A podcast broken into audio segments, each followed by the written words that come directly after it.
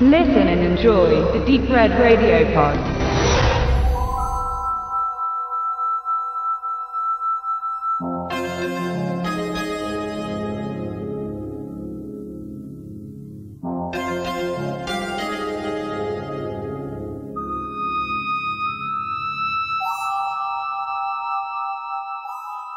Am 22. Februar bringt Koch Media einen Klassiker nach ziemlich genau 30 Jahren nach der Kinoaufführung im Heimatland zumindest auf Blu-ray raus. Das dürfte auf dem Medium die erste große Veröffentlichung sein, mit Mediabook und allem drum und dran in verschiedenen Versionen. Und es handelt sich um Killer Clowns from Outer Space. Wir hatten, der Benedikt und ich, das Privileg, den jetzt wieder ein bisschen vorsichten zu dürfen vor seiner Zeit. Und wer ihn noch nicht kennt, dem werden wir jetzt mal die Handlung in einer halben Minute zusammenfassen und los.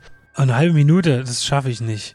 Also da wird noch viel Platz sein. Um was geht es? Es kommen außerirdische Clowns, wie der Titel es schon sagt, auf die Erde, um die Menschen dort zur Zuckerwatte zu verwandeln. Was prinzipiell der Tod dieses Menschen dann bedeutet, das ist es.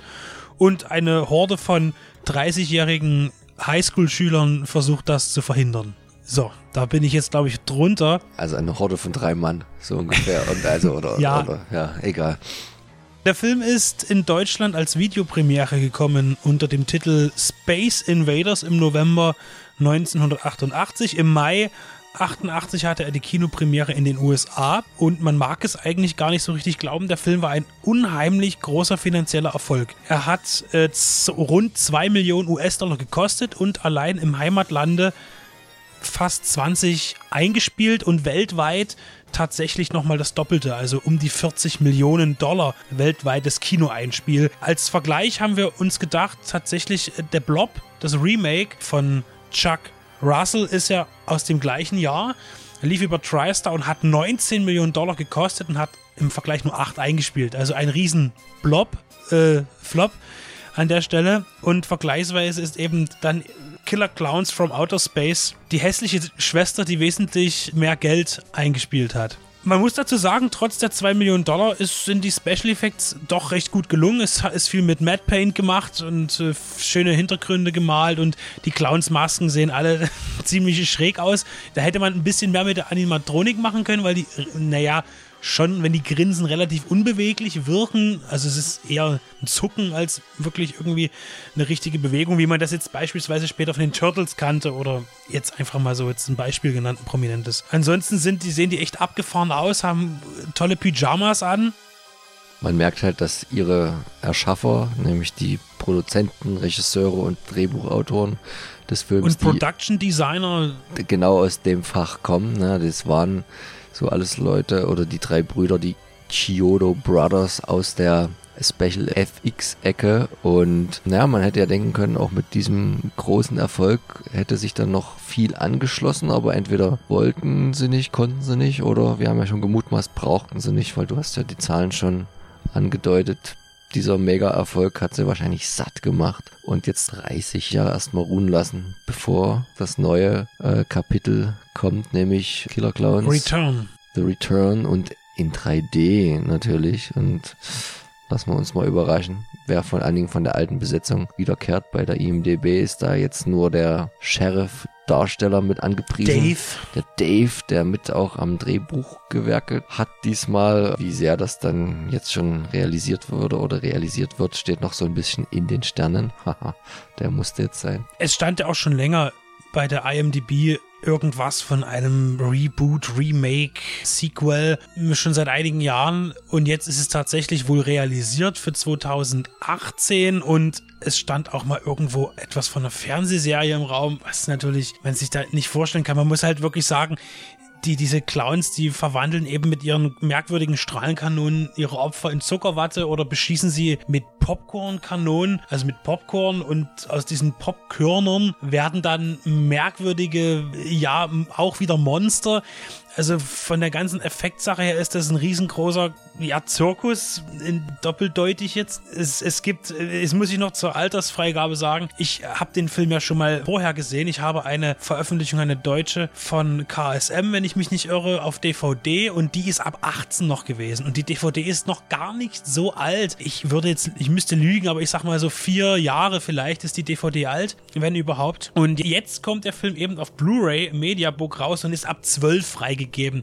Und das ist auch völlig in Ordnung, weil ich habe mich damals schon gefragt, was diese FSK 18 Freigabe eigentlich soll, weil es gibt eigentlich nur eine wirklich brutale Szene in dem Film, wo ein Biker enthauptet wird durch den Fußtritt, glaube ich, eines Clowns. Das ist dann im Der Ringe-Stil gemacht, das heißt ohne Blut und äh, schnell geschnitten. Dafür hat man das Blut bei einer anderen Szene, bei der menschlichen Puppenspielszene, die fast ein bisschen härter ist von der Wirkung her, aber eigentlich auch nix, wo man in der dunklen Zeit der 80er Jahre, wo ja in Deutschland alles geschnitten war, jetzt zwingend einen Film, der ja jetzt nun keine ernste Grund und realistische Grundthematik hat, auch damals für damalige Verhältnisse schon nicht da. Jetzt hätte die 18 geben müssen. Naja, da waren die Zensoren wieder mal nicht gnädig gewesen.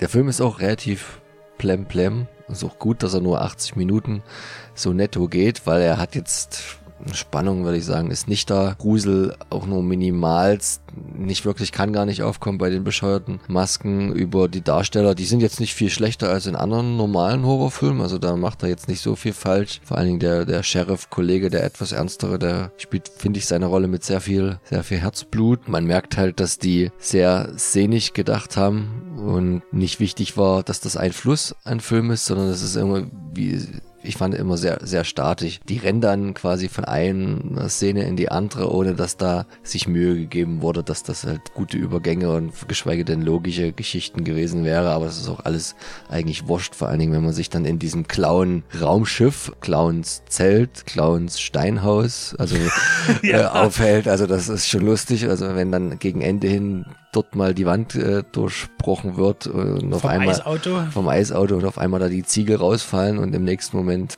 fliegt's dann weg oder so. Also ja, das ist aber halt auch vollkommen Wurst. Ich also denke, wirklich. da sind sicherlich auch die zumindest hier gelisteten umfangreichen Bonusmaterialien äh, hilfreich, weil da gibt es dann auch, hier es steht ein Making-of, auch über die visuellen Effekte und ich denke, dass hier wirklich ähnlich wie das bei anderen Produktionen, weil auch wie, wie bei Peter Jackson damals bei Bad Taste, dass man angefangen hat, ein Wochenendprojekt zu machen, äh, diesen Film zu drehen und dann kam vielleicht irgendwann mal eine Produktionsfirma und sagt, okay Leute, das könnte jetzt vielleicht gerade passen, ihr habt ja noch eine Million und macht das mal fertig und am Ende wurde das Ganze ja auch über MGM verliehen. Äh, Das heißt, die haben ja auch immer viel, viel Slasher und viel Trash gemacht oder haben es zumindest dann für den weltweiten Markt auf Video vermarktet, weil dort halt die große Kohle auch steckte in den 80ern, End 80er, Anfang 90er Jahren. Äh, so könnte es gewesen sein. Es ist kein Fakt jetzt, aber so stelle ich mir das vor und ich denke, dass aber dieses vermutlich auch vielleicht sogar im 16-seitigen Booklet, das im Mediabook enthalten sein wird, beziehungsweise soll, dass man das in Erfahrung bringen kann. Es stimmt, der Film ist sehr langweilig, das muss man einfach sagen, aber er wird halt immer wieder unterbrochen von Szenen, die aberwitzig sind, auf unfreiwillig komische Art und Weise. Der Film war selbstverständlich auch zu seiner Zeit als Komödie gedacht und heute aber noch zusätzlich das wirklich Hanebüchende. Wobei eben noch einmal gesagt ist, die Effekte sind wirklich gut, es ist toll montiert, das kann man jetzt daran nicht meckern, außer eben wirklich die, die Animatronik hätte noch ein bisschen besser funktionieren können. Sie sind vor allen Dingen auch vielfältig. Also man schöpft so äh, etwas alles Mögliche an den zur damaligen Zeit gängigen FX aus. Ne? Also man hat auch mal durchaus eine richtige Explosion des Autos, man hat ein bisschen Miniatur, man hat viel Matte Painting, wie du ja schon gesagt hattest, einfach dann auf Film gezeichnete Effekte. Wir haben, die hoffen jetzt, dass der Podcast auch noch rechtzeitig kommt, aber wir haben tatsächlich auch ein Gewinnspiel. Koch Media verleiht euch, wollte ich fast schon sagen, wenn ihr denn gezogen werdet, zweimal die Blu-ray. Und ja, dadurch, dass der Film so effektlastig ist, würde ich gerne von euch wissen, der Regisseur, also einer der drei Brüder, der Vorname ist uns egal, aber guckt, bei welchem, bei welcher größeren und bekannteren Horrorreihe hat er auch im Effekt Department kreativerweise doll mitgewirkt. Also ist überschaubar seine Vita. Ich denke, da brauche ich noch nicht mal den Tipp geben, dass es davon vier Teile gab. Schreibt uns die Antwort und ihr nehmt am Gewinnspiel teil und könnt euch dann selber von der Qualität der Killer Clowns from Outer Space überzeugen. Und wenn ihr keine gewinnen solltet bei uns, dann ist das äh, durchaus was Kaufbares für wirklich Fans von, von Trash. Das ist wirklich ein Trash-Klassiker. Es steht auch hier und es, ich will das auch gar nicht bestreiten. Der Film ist einfach unheimlich strunzenblöd, aber dennoch sympathisch. Also man will den Film nicht schlecht finden, auch wenn er hätte sehr viel besser sein können. Aber man kann den Film einfach nicht schlecht finden. Das ist meine Meinung. Und damit denke ich, gehen wir ganz gut raus. Bis zum nächsten Mal. Tschüss.